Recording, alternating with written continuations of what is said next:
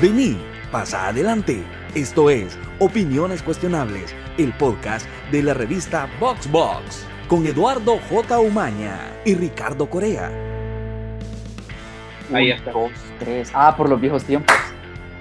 Sí, cabal. en honor a los viejos tiempos. Puta, vamos a tratar de. Bienvenidos a Opiniones Cuestionables. Estamos tratando de retomar, Ricardo y yo, el formato que antes teníamos de los lunes, ¿verdad? El lunes, que básicamente era nosotros nos reunimos en un momento del día a platicar nada más.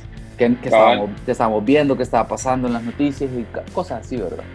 Entonces, de hecho, en, en, en, aquel momento tratábamos de hacerlo el mismo lunes para que todo estuviera como bien fresco. Cabal. Después, ahí poníamos a Rafa que corriera con las ediciones y todo, pero ahorita pues está más, está más complicado, todo es, es más difícil. El internet residencial tiende a ser una basura. En, Yo creo que cosas y eso. Los que, no, los que nos siguen, en, nos han visto nuestros lives, creo que saben que le ha caído mierda a mi internet, de claro. Y le quiero comentar, ahorita vamos a ponerlo a prueba, que esta semana me vinieron a cambiar el modem, el router. Ah, ok. Estaba fallando, ya esta semana falló demasiado. Entonces, puede ser que sí sea cierto de que era malo mi internet, pero no, no la señal de claro, sino que ya estaba viejo el, o arruinado. El router. Bueno, vamos a probar entonces. Puede ser, así que vamos Igual vamos a tratar, igual que manteniendo el espíritu de, de, de, lucha que teníamos antes, vamos a luchar porque esto sea lo más, pues, corto posible, porque en, las que nos explayamos es en cuando tenemos invitados, Sí. Y entre nosotros tratamos, siempre decimos que la vamos a hacer de media hora, aunque termine siendo de dos horas y media. Cabal. siempre, es que, ese, es que ese es como el toco madera, ¿verdad? Decís que vamos a esperar, esperamos que no se tarde, ¿verdad?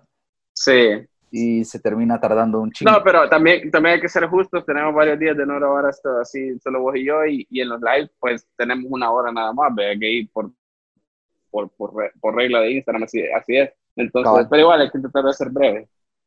Eh, vamos a ver. Eh, hace mucho tiempo, ya ni me acuerdo ni siquiera el del lunes, cuando fue la última vez que hablamos así libre, solo nosotros dos. No, ni yo, la verdad, no, no, no, no recuerdo. Un live normal, porque el 4 de julio fue live, eh, platicamos con un montón de colaboradores de la revista, porque estábamos de aniversario. Sí, sí, sí, sí. Ahí lo pueden ir a ver a, nuestro Instagram, ahí quedó colgado. Cabal. El, el, video de una hora, hablamos con, con Vanessa, con el chef Roberto, con, eh, bueno, como chilero se nos frustró, con, con Carla, que es la editora fundadora de esta revista. Este, se puso, se puso chivo, se puso interesante. Sí, cabal, fue, fue bueno poder hablar con varios que han estado en, en escritores, profesionales, digamos, porque no todos son realmente periodistas, escritores, pero les gusta escribir, les gusta compartir su vida. Cabal. En varios momentos han estado. Entonces es chivo como repasar la historia de, de, de, de Boxbox en algún nivel. Sí, cabal. En general, te puedo preguntar para comenzar, ¿cómo te va con la pandemia últimamente, con esta cuarentena sugerida? Pues, mira, yo, eh, yo creo que igual que la mayoría de, los que pueden estarnos escuchando, viendo, hemos, pasado por miles de, de, etapas en esta cuarentena, de la negación o los días en los que me levantaba y simplemente no podía ser productivo por la razón que sea. Eh, pasé por esta, puta, estos tres meses he pasado por desvelos, pero cabroncísimo, de dormirme a las 8 de la mañana del día siguiente. Puta. O sea, nada, nada de sueño. No, de nada, de nada. Y, y, y, y también he pasado por momentos de más orden, en el que sí me duermo 10, 10 y media y me levanto temprano y, soy productivo. Bueno, puta, casi termino mi test, estoy ya en la última fase de mi tesis. en la última, en la última, en el último 10% ya de mi tesis te conozco, me caes bien y todo lo que querrás, pero me parece bien sospechoso que hiciste la tesis justo cuando estamos en cuarentena, que nadie, nadie puede salir, no, hay no hay testigos, no pueden haber testigos. Me parece bien curioso, fíjate. ¿Pero testigos de qué? De o sea, que usted en cuarentena no iba testigos. Yo, yo, estaba haciendo la tesis, después alguien me acusara de que yo no la hice, yo tenía gente que me vio valiendo verga en la UCA cuando la estaba haciendo. Entonces a eso me Pues refiero. sí, pero yo, pero yo no, porque yo lo estoy haciendo solo. Entonces, de todas maneras, ahí la única que puede dar fe es, la, es mi asesora. Qué conveniente. Conveniente. Paja. Pero no, sí, ya casi la termino. Mira, algo positivo salió Este, de todo este sí, sí, sí. Y digamos desde que terminó la cuarentena en el sentido más estricto posible, porque ahorita estamos como en un limbo entre que sí y que no. Este, igual yo trato de llevar una rutina, de hecho, los días que puedo, aprovecho que aquí en mi casa no es muy, no es tan caliente y me visto así de jeans, de, como, como que Ah. voy al trabajo normal, ¿vea? porque ya eso te pone en otra, en Cu- otra configuración mental, ¿vea? estar en Sí. short, en Hay, hay gente que se siente bien feliz de cuando en la casa pueden ser chancletados, enchorados, así trabajan. Pero yo, de hecho, cuando estaba trabajando, o cuando tengo algo que, o en general en el día a día, yo siento que si yo me pongo demasiado relajado, es paja que voy a ser productivo o voy a hacer algo productivo. Cabal. sirve, cabal, aunque sea, aunque sea una camiseta, pero me pongo zapatos, aunque sea, ¿verdad? Ajá, eso, yo, yo, yo, por ejemplo, este, sí, sí he pasado un montón de días en, en, enchorado, pero siempre me pongo zapatos, trato de no andar en sandalias, por Cada lo menos. quien- Ajá. Lo suyo, y a decir, para que, para que se ve- vean que sí soy humano, antes yo me levantaba, puta, a las cinco y media al gimnasio, hacer ejercicio, para las ocho, puta, ya había hecho un montón de cosas. Puta, a mí la cuarentena, hasta, la, hasta, hasta a mí me des- destanteó, Te quebró. Sí, porque no, Ajá. no voy al gimnasio, hago ejercicio aquí en la casa, pero al inicio sí hacía en la mañana, pero hoy puta hago cuando cae. Esta semana he tratado de retomar un poco el orden, pero puta, es que yo siento que en el fondo todos sabemos de no hay urgencia de levantarse. Ajá, ajá, ese es el problema. Entonces hay días que me levantaba a las nueve, eh, no sé, o sea, no, no he podido, estas, estas últimas dos semanas he, he tratado de recuperar el, la disciplina y el orden. Sí, pero yo creo que todos hemos vivido ese, ese, ese sube y baja de, que, que ha representado todo este cambio. Yo, por ejemplo, en las últimas semanas igual me he ordenado bastante porque mi mamá empezó a trabajar. Ah, Entonces yo la voy a dejar en la mañana y todo, entonces eso ya me impone cierto horario. ¿verdad? Y yo Sí. por lo menos, si no puedo, si yo me levanto, aunque no me bañe, si me levanto y empiezo a hacer cosas, difícilmente me vuelvo a dormir, al menos en ese ratito. sí. Tal vez a la una de la tarde me quedo dormido después de almorzar, pero en ese rato ya no vuelvo a dormir. Y, y es ya- compli- complicado, fíjate, porque lo que yo mucho, por mucho tiempo, yo me siento un poco más tranquilo ahorita que no hay restricciones legales o policiales o militares de, de- de circulación, pero siento que como yo lo, yo, yo, yo lo comenté en un momento, siento que nos encerraron mal y nos, y nos dejaron salir mal, o sea, cerramos y a- a la sociedad y la Sí. abrimos mal, porque justo después de las lluvias, creo que lo comentamos en algún momento, yo cuando yo, yo, yo tuve ciertos cagadales en la casa, o sea, fueron bien leves, la verdad, yo estaba bien agradecido, fue solo me, me tocó la madrugada porque un- un- el tragante del patio se, tra- se, se, se, se trabó, ¿verdad? Ajá. Entonces me tocó eh, con mi familia ver cómo putas lo destapábamos porque se estaba metiendo en la casa ya, ¿verdad? Entonces, eh, y cuando yo comencé a ver las noticias dije, puta, no tengo nada qué quejarme, ¿verdad? Hay gente que tenía el, el agua hasta el techo o Claro. perdieron un montón y, y en, en el día me vino a la mente eso, dije, puta, men, ahorita donde tiene que ser bien estratégico el gobierno, ministerio, municipios, porque en- por tratar de salvarte de la emergencia, que es la inundación y la lluvia, vas a descuidar el distanciamiento social. Y di- de, hecho, justo después de eso se, se levantaron un montón los casos, ¿verdad? Sí, claro. Y, Yo y- creo que y eso, fue una no sé, mi impresión, que- es, mi impresión es, perdón que te interrumpa, mi impresión es que después de ese evento, como que se, como que era una presa, y que Sí, después de, de- sí, de la- de esa lluvia en junio, puta, ya no fue posible ordenarnos de nuevo, digamos. más en ese momento fue que abrieron, poco, estábamos abriendo, ¿verdad? No, y que el, el, el, ahí es donde se volvió todavía más evidente, por si alguien no lo tenía claro, que el, que el quédate en casa al final era también un privilegio de clase, ¿verdad? porque Sí. puta, la, se te cayó tu puta casa, ¿cómo te vas a quedar en casa? ¿verdad? Ajá. Porque vivías a, a orilla del río y, y, y como siempre, un montón de comentarios nefastos de, todos de todos lados, ¿verdad? Eh, de, de gente que decía, ¿y por qué van a construir la orilla del río? Pues puta, porque son pobres, ¿verdad? No, no era una inversión que hicieron ahí, este estratégica, ¿verdad? no contrataron todo- un arquitecto para, para que les dijera eso. ¿verdad? Para mí, en Era todo la, caso, la necesidad, ajá. esos momentos simplemente es, lo único que tenés que hacer es agradecer que vos no estás en esa situación y com- tratar de comprender por qué es que vos no estás en esa situación y hay gente que sí. Claro. porque sí me parece, no sé qué nivel de privilegio es o, o, de falta de empatía, de, de, de, lo que hace es criticar, ¿verdad? A la gente que tiene esos problemas, viviendo cerca sí, de no, bien No creo que alguien quiera ir a invertir, porque ahí tienen su casa, tienen sus cosas que han ido comprando, eh, eh, eh, está invirtiendo en su vida y me va a decir que lo van a ir a hacer a un lugar donde lo pueden ir a perder todo a propósito, o sea, no, tiene claro, sentido. Entonces... Y tuvimos la situación, hablando específicamente de las lluvias, hemos tenido la situación de, pues de la familia que se perdió, de que a los días hallaron, hallaron los, los cuerpos, este, puta, que fue bien, o sea, ya de por sí un escenario normal, digamos, no de pandemia, hubiera sido una, una cuestión desesperanzadora. Creo que en medio de toda esta crisis fue todavía, yo, yo, yo, sentí que un montón de gente, se, se así mi mamá, amigos, se, se bajonearon un montón con, con, con, el tema este de la familia que, que se fue ahí en Nuevo Israel, creo que fue. Es que te imaginas, o sea, yo trato de imaginarme esas cosas y digo, puta, yo, yo mismo cuando me, me, tocó levantarme como a las cinco y media porque ya estaba metiendo el agua, yo, yo, yo, yo dije, mm, desde entrada dije, mm, puta, men, yo creo que vos la tenés fácil ahorita porque es una, porque yo quería, yo estaba emputado, era puta, me dormí mal porque estuvo lloviendo un vergo, o sea, me despertó un par de veces la lluvia y encima esto, ¿verdad?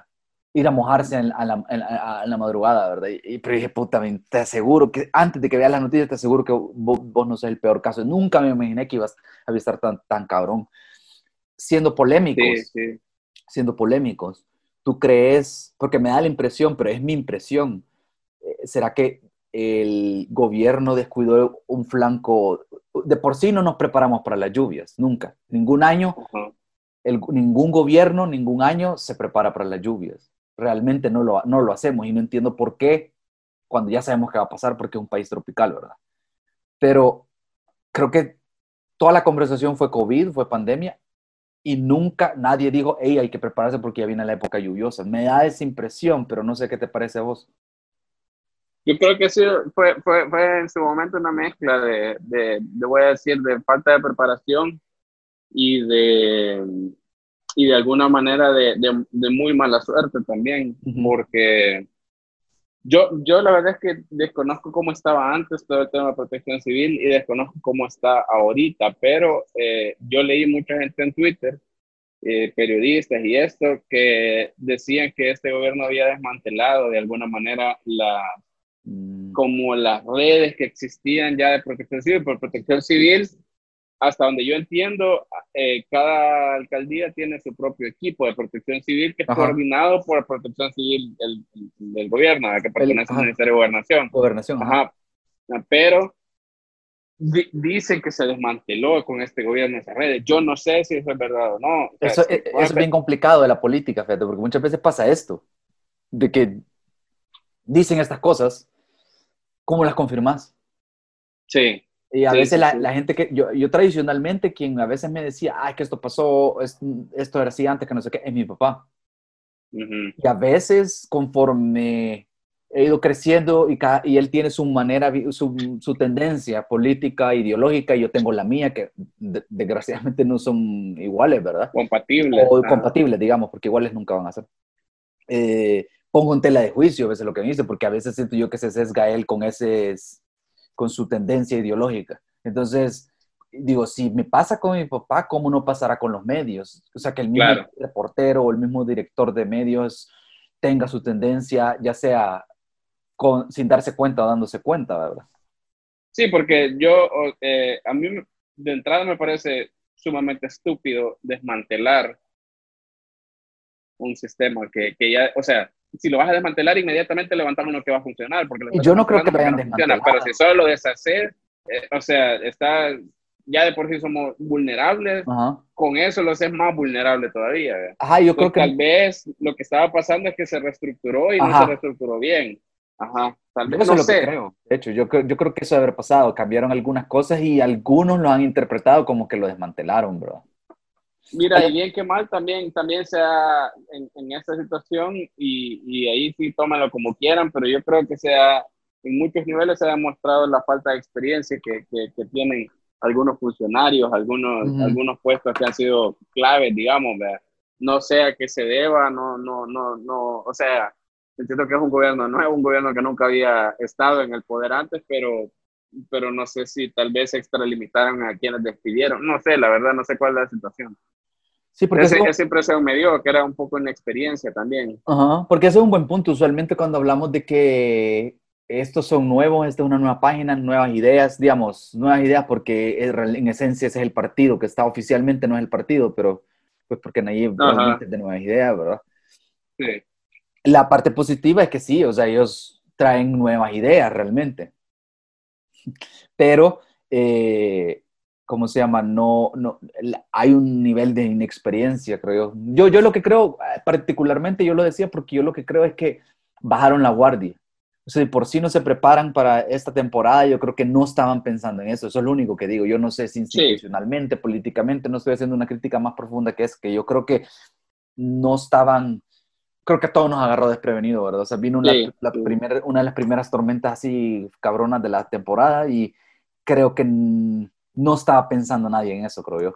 Vamos a decir. Y, lo que, y lo, que, lo, que te digo de la mala suerte es además porque el, el, el instituto ese que, que, está pendiente de los huracanes, el, gringo, no me acuerdo cómo se llama, de hecho creo que se llama Instituto de Huracanes, este, dijo que este, el año 2020 va a ser particularmente este, eh, iba a estar particularmente lleno de huracanes y de tormentas y de estas cosas, a diferencia de otros años. Entonces yo creo que, pues, puta, también literalmente le llovió sobre mojado, ah. ya, ya, contra eso.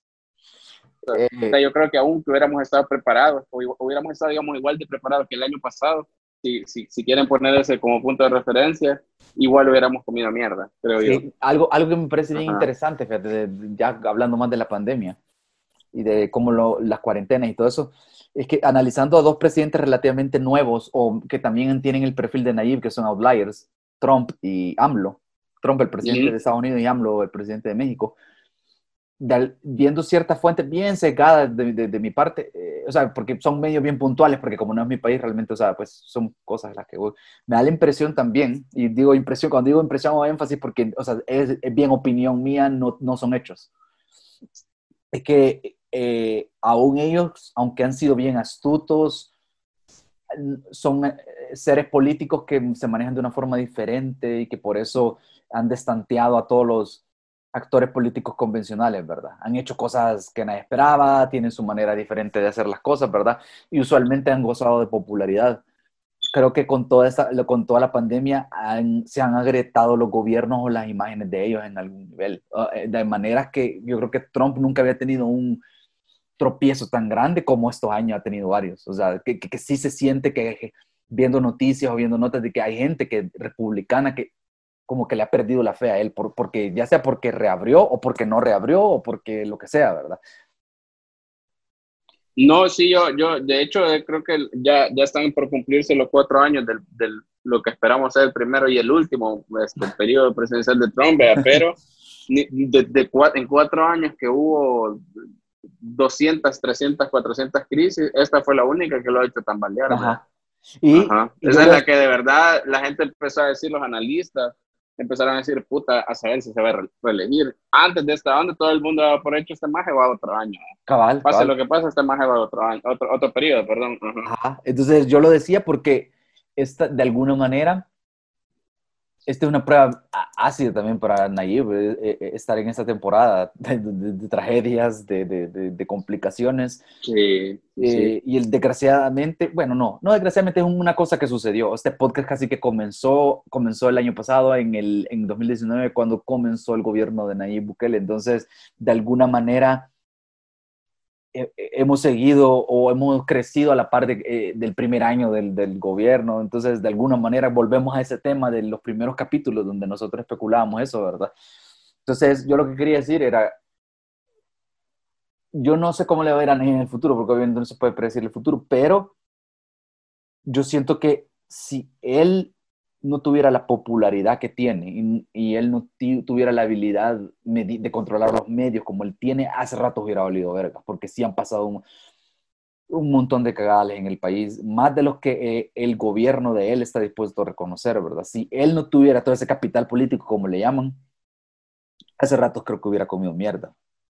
Sí, y, y, y eso, este, más allá de verlo como algo positivo para él, digamos, eh, yo también lo veo mucho en función de la gobernabilidad. es, es, decir, la, pues te voy a meter un tema un poco complicado, espero no cagarla, pero el punto es que de alguna manera las elecciones populares a vos te dan legitimidad cuando las ganás, pero esa legitimidad no te la garantó, o sea, no es que gané en el 2019, el pueblo me eligió, si lo querés ver así, y esa legitimidad me va a durar los cinco años que dure la presidencia, porque en algún momento el pueblo se te da, bueno, el mejor ejemplo, Sánchez Serén, Eso está o sea, Sánchez Serén.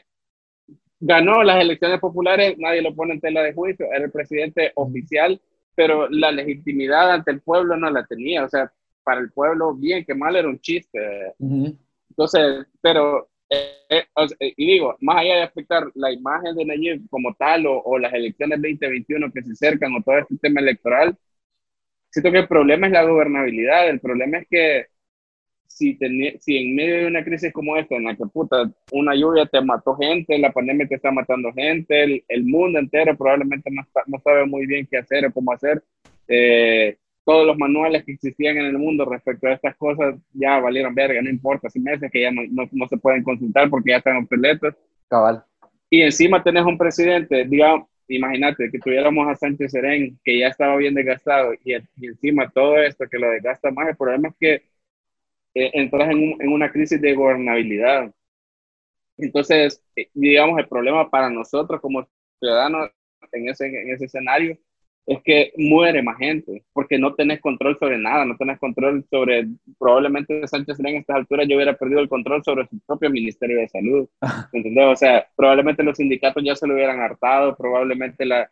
Entonces, eh, siento que a pesar de todo, ha sido un, un mal necesario el que, el que no se haya desgastado tanto porque ha, afectado menos en este momento. Cuando pase esto, después sacamos cuentas y, y, y, ojalá metamos preso a quien tengamos que meter preso. Pero ahorita en el momento en el que urge salvar las vidas, creo que eso ha sido positivo para nosotros como sociedad.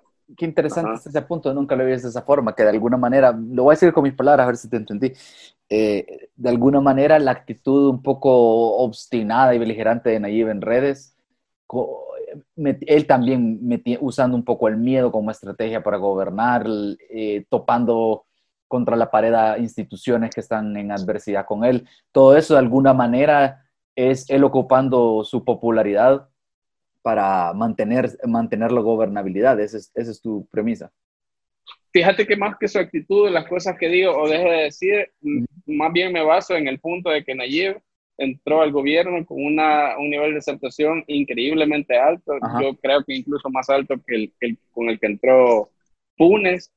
Y obviamente está tan alto, creo que varias veces lo hemos hablado con vos, está tan alto que ya no puedes seguir subiendo, lo que te quede bajar. Ajá. Entonces, el punto es cómo vas a bajar, vea. Obviamente todos estos ataques y todo esto, como lo dijimos con Trump, esto lo ha gastado un montón. Estoy seguro que hay un montón de gente que antes eh, lo no, no, no estoy hablando de, de Nayib de gente fanática, pendeja, estoy hablando de gente que, que dice, ah, mira, este bicho está haciendo algo bueno. Estoy seguro que hay mucha de esa gente que ya está pensando, esta imagen no sabe lo que está haciendo. Es, decir, sí ha habido un desgaste, pero... Eh, como que él definitivamente... Más allá de su actitud de su actitud o todo esto, el punto es que ha bajado, pero no ha bajado tanto. No es lo mismo que bajes de 100 a 80 que de 50 a 20. Ajá. Entonces yo siento que eso de alguna manera ha, ayudado. ¿Qué es lo que hubiera pasado, por ejemplo, si, digamos, un escenario así, en una, en una, en una ucronía, eh, hubiera ganado, yo que sé, Hugo Martínez o Carlos Calleja en 2019? Nayib, con la voz que tiene, y la influencia que tiene desde la oposición hubiera desgastado así al gobierno en esta crisis. Se lo hubiera hartado vivo. Eh. y el problema, como te digo, más allá es que si, si te gusta no la imagen del presidente o estás o no de acuerdo, el problema es que todo esto te da legitimidad como presidente y por lo tanto también te da gobernabilidad. Ajá.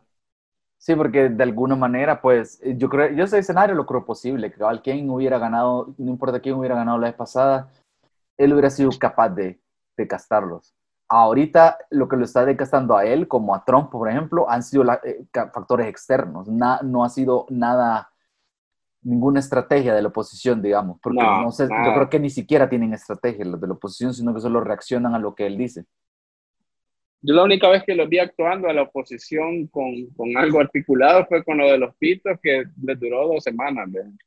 Más allá de si fue creo que, efectivo, por lo menos no fue constante. Yo creo que mi, mi, mi interpretación fue que duró lo que duró no porque se cansaron, sino que porque la el último día o el día que pararon fue el día que se abrió la mesa para dialogar sobre cuándo se abría la economía, ¿verdad? Entonces yo creo que esa era la misión, digamos. El punto creo yo que eh, comenzó quizás esa huelga, también huelga, eh, sin un objetivo claro, solo era quejarse.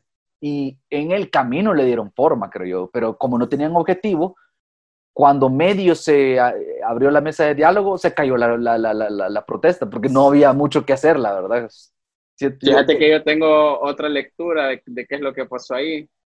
Eh, yo creo que, como vos decís, empezó así como una cuestión bien espontánea, de puta, estoy emputado, voy a empezar a pitar, y luego se empezó a capitalizar, digamos, de alguna forma, ya más concreta, pero fue en el camino, no fue que fue así pensada, pero yo creo que se cayó porque por esos días que en los que se cayó salió la encuesta de la prensa gráfica, que la sacaron un domingo, no hicieron mucha bulla y no hicieron mucha bulla porque Nayib también salía bien parado. Ajá.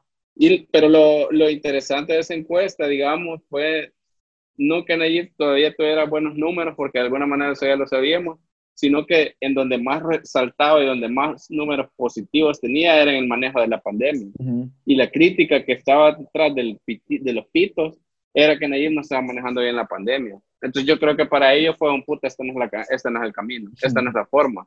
Puede Porque ser, estás, diciendo, no, no estás manejando bien esta pandemia, pero el periódico, que obviamente no va a favorecer ese más, está diciendo que la gente piensa que sí, no estás haciendo nada. Yo pienso que esa puede, pudo haber sido la razón. Ajá. Es que yo creo que esa parte es la complicada, y hablando de la cuarentena. El,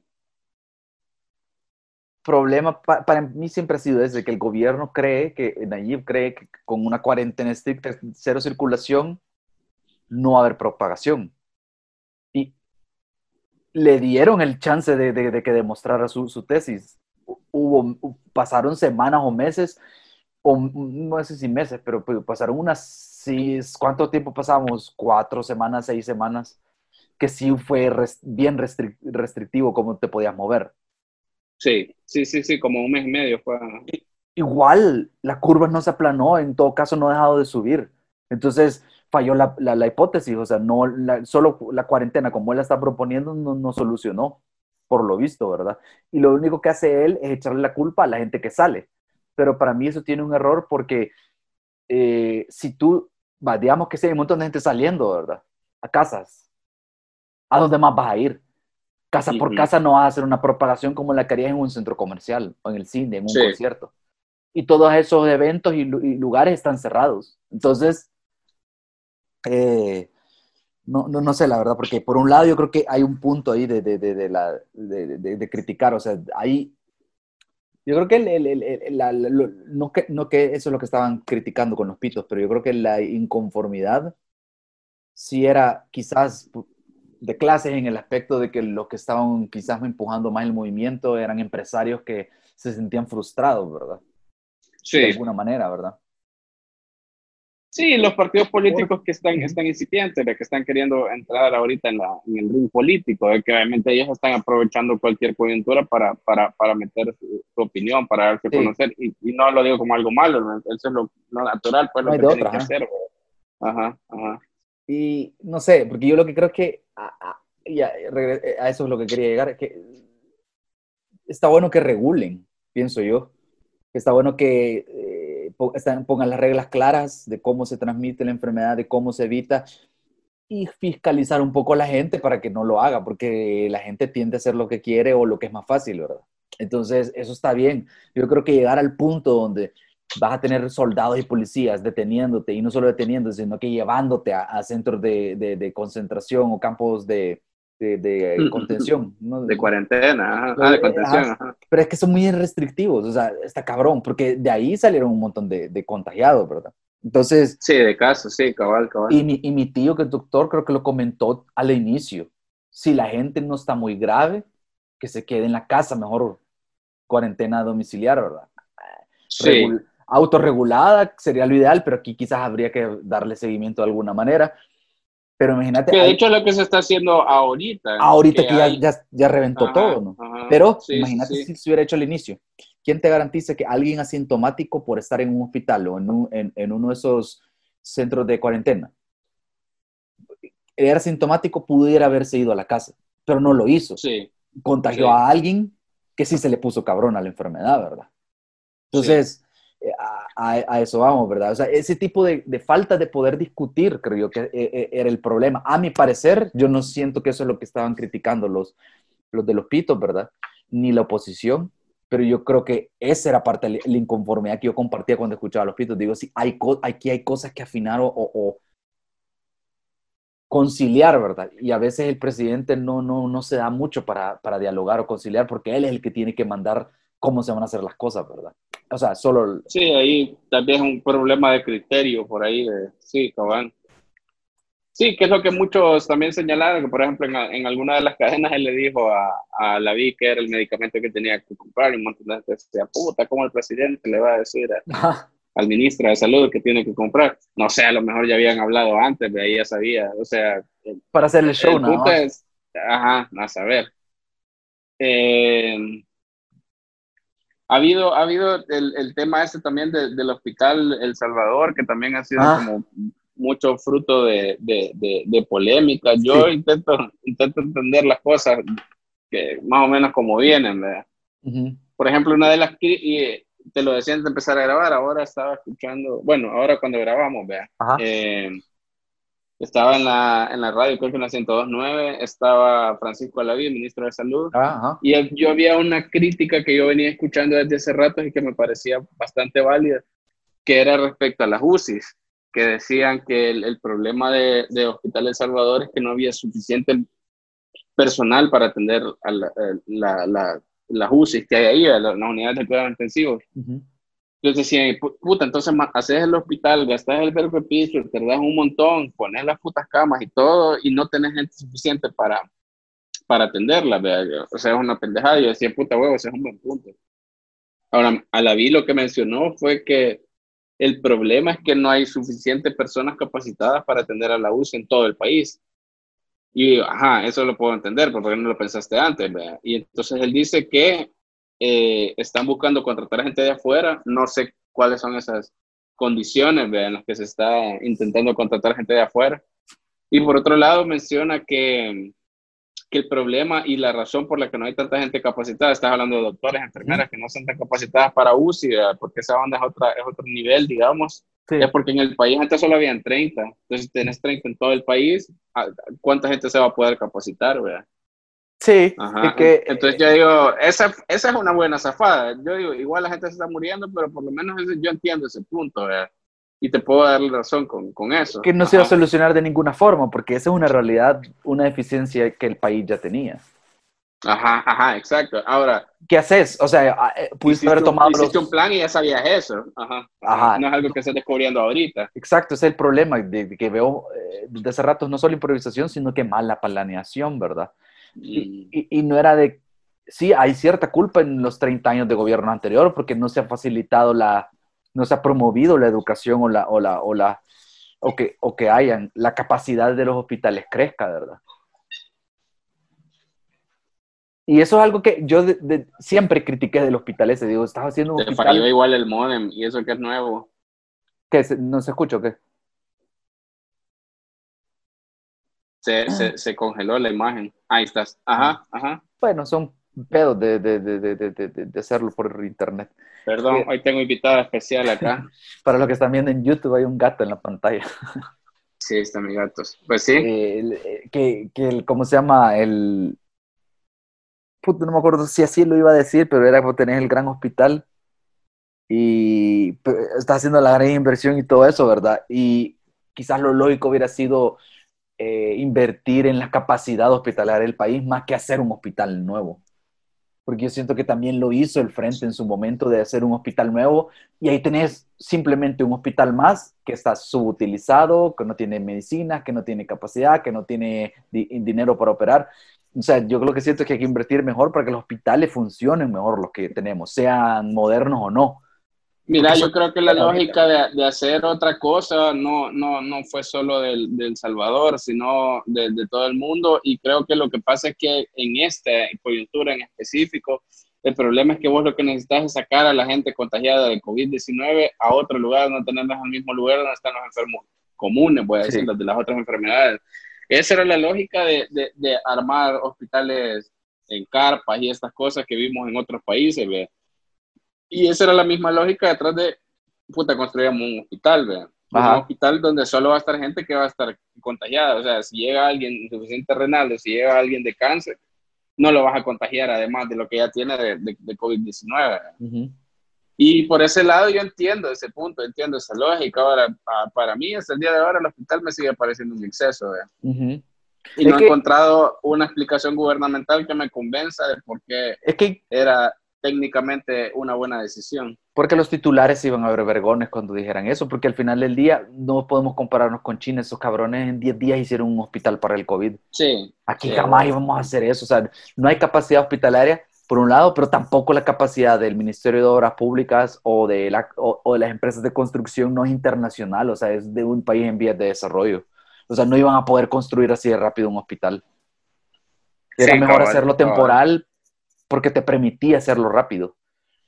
Ahora, saber, ahí de ese hospital es difícil opinar porque se dicen muchas cosas, ¿verdad? Hay gente que dice que está bien a media y todo eso. A mí solo lo que te digo que me preocupa, que han cambiado, eh, han comenzado a construir en CIFCO, han cambiado la infraestructura y todo eso. la zona no, no, era para un hospital. Eh, hablando de inundaciones en esa zona, inclusive hoy el, el, el, área del, del, Estado Mayor y de la zona rosa va a tener la descarga de un hospital, no va a tener la descarga de, de, de las, de un centro de convenciones. Entonces, todas esas cosas nadie las ha pensado, nadie incluido. O sea, el proceso ingenieril y arquitectónico de desarrollar el hospital lo sentí demasiado arrebatado y desde ahí a mí no me pudieron convencer. Son dos momentos en los que a mí me ha puesto bien en dudas el gobierno. Es este del hospital y cuando salían gráficas que matemáticamente yo solo ojeándolas vi que estaban malas, ¿verdad? Yo dije, puta, mm. no sé qué están haciendo, ¿verdad? Pero ya, eso ya lo comenté varias veces, ¿verdad?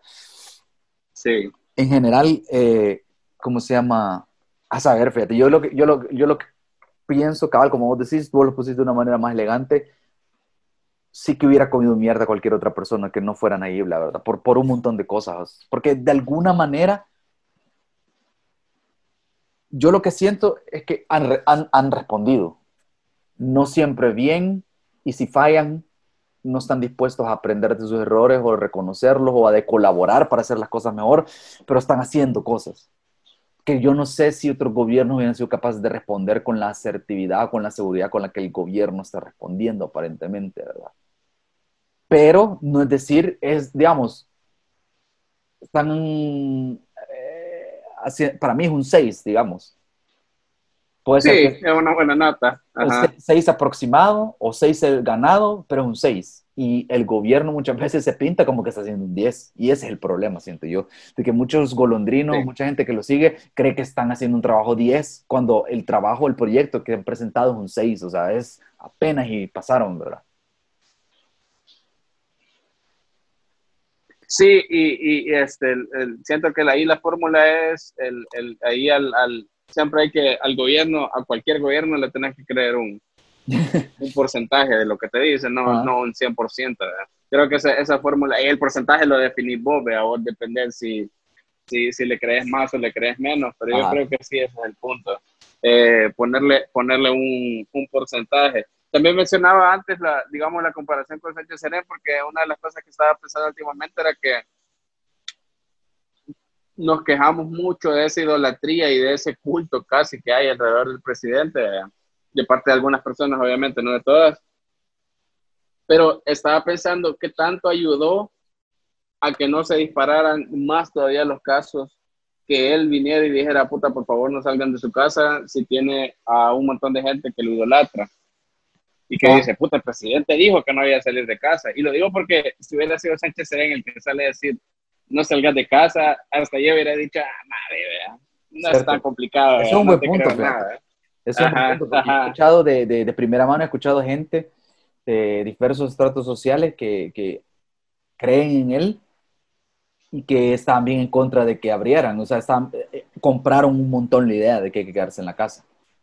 Que Ajá, por eso te digo, y que, y que bien se fijaban en eso y decían, puta, es que la, que la cagaron. La narrativa de siempre, los diputados, ¿verdad? Los, No, y que, y que podés poner en tela de juicio si la, la, forma en la que se ha procedido ha sido buena o no en, en, en, cuanto a la prevención, la cuarentena y todo eso, pero lo que es, creo yo, este, indebatible es que la, ahorita la mejor solución sigue siendo en la medida en la que vos podás, quedarte en tu casa.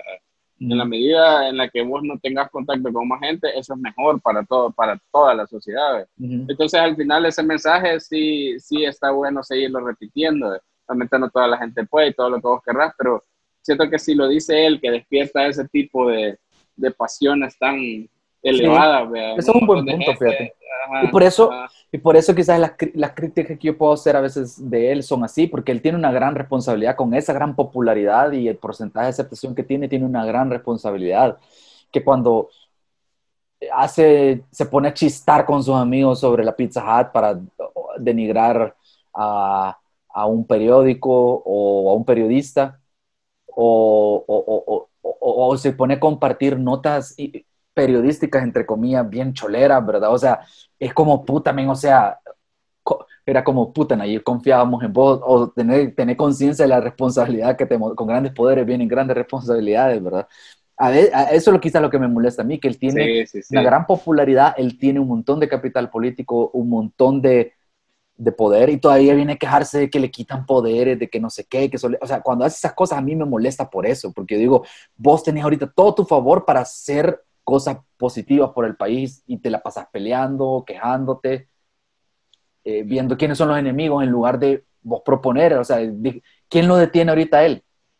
La Asamblea, el, FL, el FMLN y Arena juntos no pueden contra él. Es claro que no pueden, ¿verdad? Sería bien cagado que el otro año hagan coalición, ¿verdad? Mira, yo te voy a decir eso de poder o no poder, está bien debatible también, porque con 43 votos no pueden inhabilitar. Sí, pero es que ahí, ahí está la cosa también, ¿verdad? Pero ahí, lo que, ahí lo que lo defiende es la legitimidad, lo que yo te decía. Sí, yo, puedo cuestionar. no te guste, ajá. Yo puedo cuestionar un vergo las cosas que él hace como, y cómo las hace. Pero que, que vengan los diputados a decir, hay que ver la salud del presidente, la salud mental, para... Ese, e, eso sí ya suena bien golpista, eso sí ya suena bien exagerado, la verdad. Ahí está Eso ya suena bien 9F, ajá. ajá. O sea, que ese, es lo que estábamos hablando hace unos días. Que si, si vos, eh, Nayib va a tirar una, una, narrativa. Puede ser que sea una, una verdad o una mentira exagerada, digamos, ¿verdad? Pero la dice tanto que eventualmente el otro lado se va a tropezar y va a caer justo en la fosa que él ha estado haciendo, ¿verdad? Como la UCA estos días, o como esto de los diputados. O sea, él, él, él, él, grita lobo un montón de que lo quieren destituir, de que, no, de, de que son enemigos de la democracia, y la oposición, poco, eventualmente la caga y le da la razón a él, porque ya estar diciendo de que él va, va, a evaluarlo o de que tenemos 43 votos para quitarlo, esa, esa pendeja, o sea, él puede ser muchas cosas, Nayib, pero no se ha ganado el hecho de que lo quite de la silla, la verdad. Eso sí.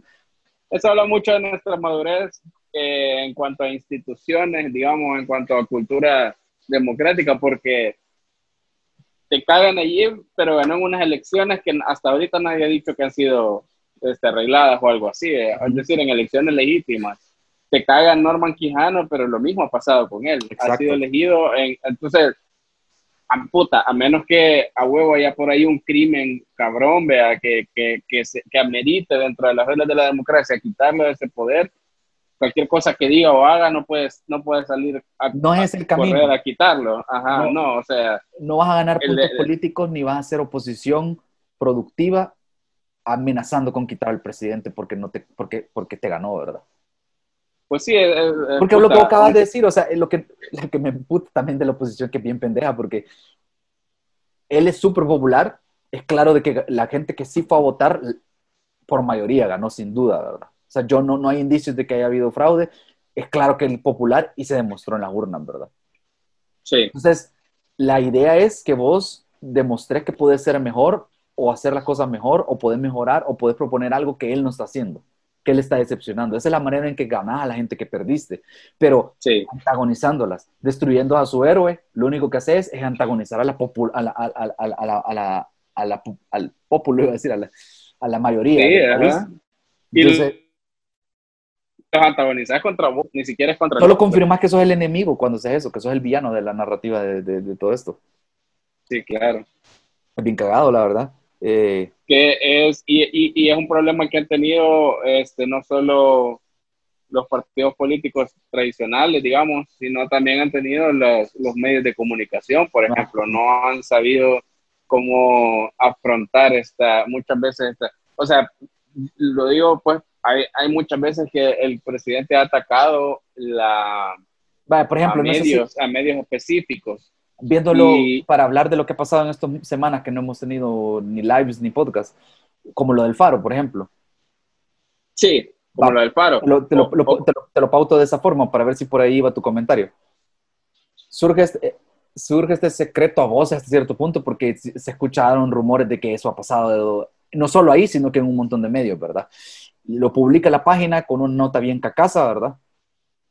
Y lo, eh, lo valida el presidente por compartiéndolo, pero luego el Faro se defiende, entre comillas, ¿verdad? No sé si ah, por ahí va un poco la cosa de, de, de cómo la... Sí, a eso es a lo que voy, que el, el presidente viene y ataca, y, y, lo ata- y lo ataca no solo con la investidura que tiene como presidente, sino con la legitimidad y todos los fanáticos que tiene, todo lo que vos querrás, y ataca un periódico en particular, un, a, a un medio en particular.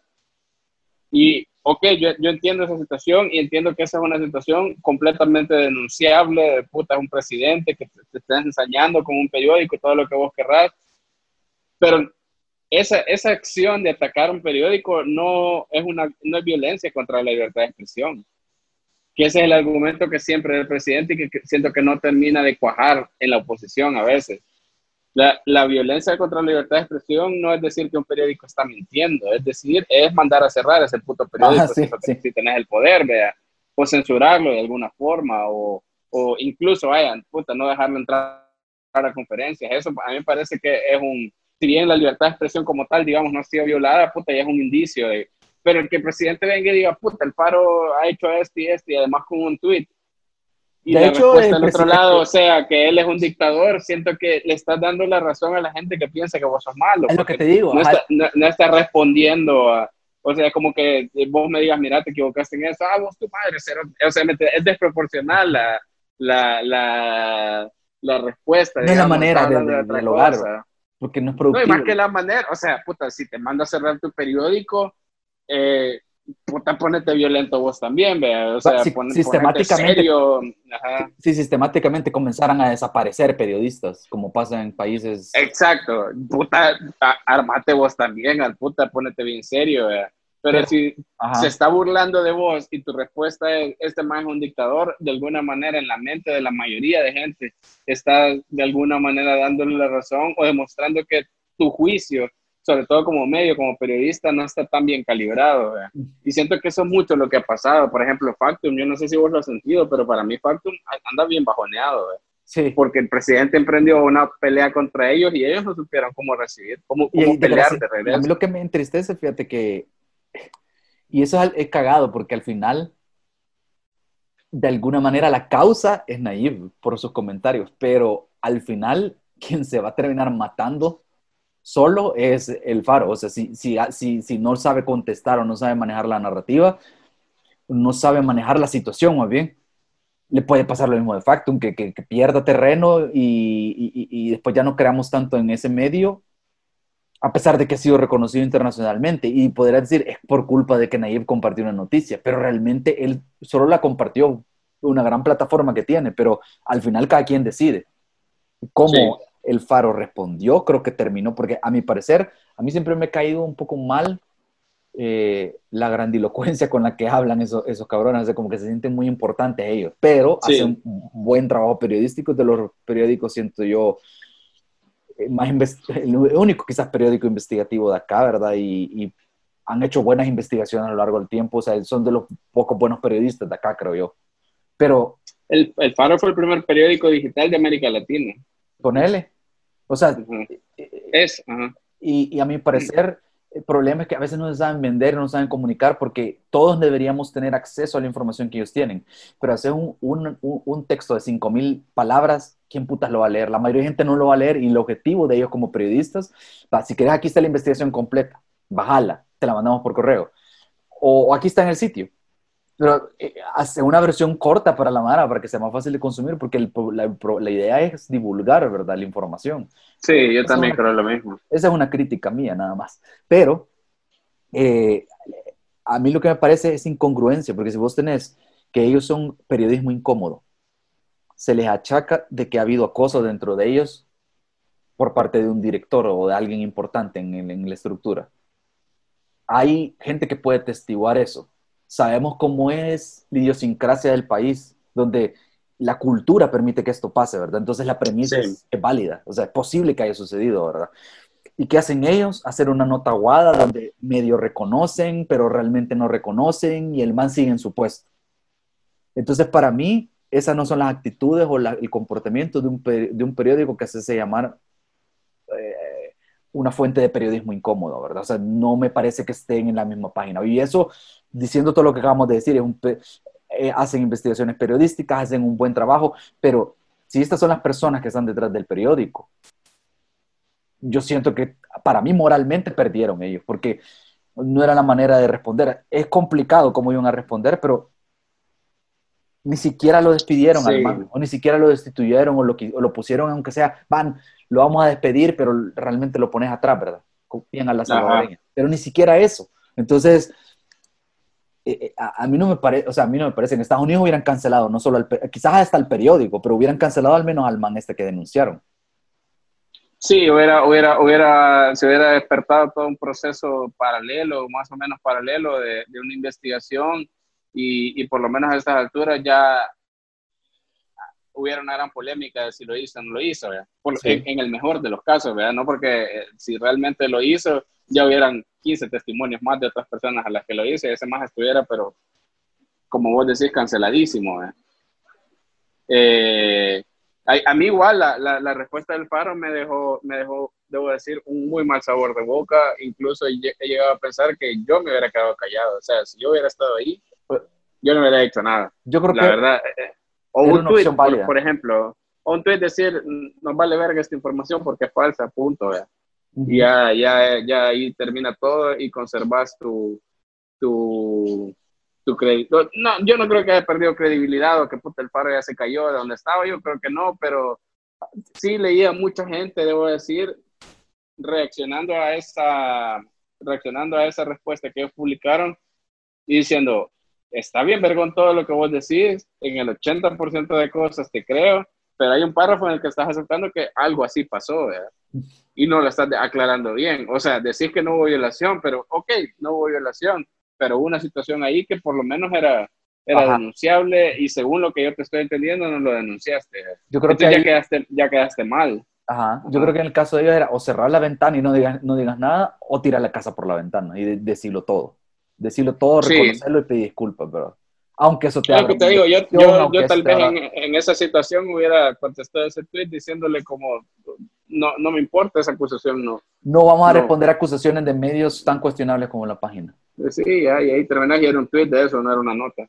Ah, eh, y, y, y, volve, y, volvemos a lo mismo, que es para mí una cierta torpeza, voy a decir, a la hora de reaccionar ante las cuestiones que hace el presidente. Sí, es que en eso no se le gana a él, o sea, él, él, él no sé cómo llamarlo eso, si comunicacional o simplemente en, de, de, diálogo. Es que uno, él, él es el, el, amigo que vos tenés cuando estás en un patín, cuando, aquellos, cuando nos reuníamos antes con amigos, ¿verdad?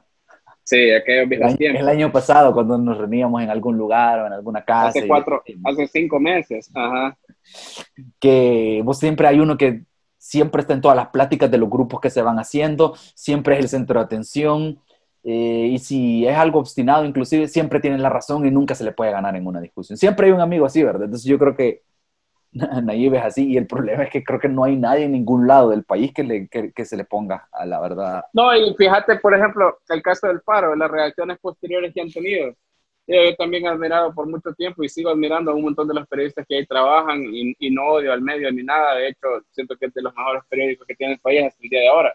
Ahora, el, el, por ejemplo, hace poco publicaron que era lo que vos mencionabas de cuando se pusieron a joder con lo de la Pizza Hut con, con, con, Mario Durán. Y es, todo eso nació gracias a una, a una nota que publicó el Paro. Era una nota en la que en esencia no se decía nada de lo que no se hubiera dicho antes, porque en la nota de esa reunión se publicó en 2018 y lo único que hicieron fue aportar una fotografía del encuentro que se supone que, la, o sea, que no, no teníamos esa fotografía.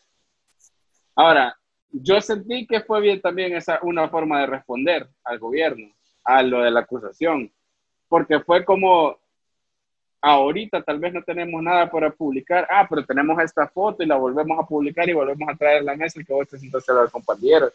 Pero si vos leías esa nota, no, había nada particularmente nuevo. Y el problema de esa nota es que ya no se siente, eh, estamos hablando verdad o estamos eh, incomodando. exacto. Suena más venganza, la verdad, suena más, Ajá, exacto. Entonces, ahí hay un problema. Y yo no digo que ya no creo en el faro en eso, sino que yo ya, ya tengo dudas ya eh, estás sacudida, porque es lo que te digo, eh, no moral, sino que eh, los valores o, los esencias, si, si, tu brújula moral está descalibrada ahorita que te afecta a vos, entonces ¿cómo puedo confiar que tu brújula esté adecuada cuando estás investigando otras cosas, verdad? Porque si ellos son tan acuciosos, tenía que salir uno, un reportero, se, se, un reportero X, no sé el nombre de alguien en el faro, va, ha comenzado a hacer una investigación sobre nuestro director. Porque es lo que hay que hacer.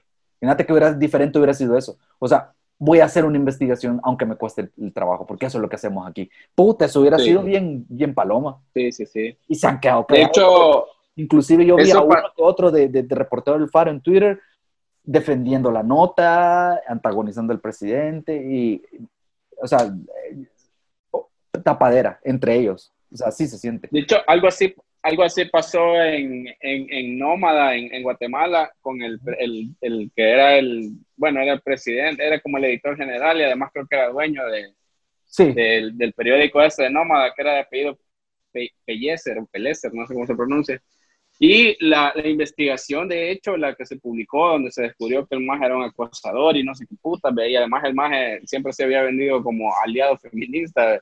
Sí. Eh, la nota, la, la, periodista que escribió esa nota era una colaboradora asidua de Nómada y además amiga personal de, de este, no me acuerdo cuál es el nombre del maje, pero es apellido Pellecer. y, y, entonces de alguna manera, digamos, esa nota, o sea, la che, y la Chera te lo dice, yo he trabajado, he publicado este verbo de notas en esa página, soy amiga del, del cabrón, a conmigo nunca he intentado nada, pero empecé a escuchar y empecé a investigar y, empecé, y me di cuenta que el maje entonces voy a decir, puta, ya, o sea, eso ya tiene otro, otro nivel de credibilidad, ¿verdad?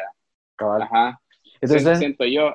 Lo, único, lo último que voy a decir del FAR y todo eso es que, o sea, no me venga a hablar de periodismo incómodo si vos tenías una, una, una injusticia dentro de tus líneas y hoy que está pública, no la desmentís con hechos.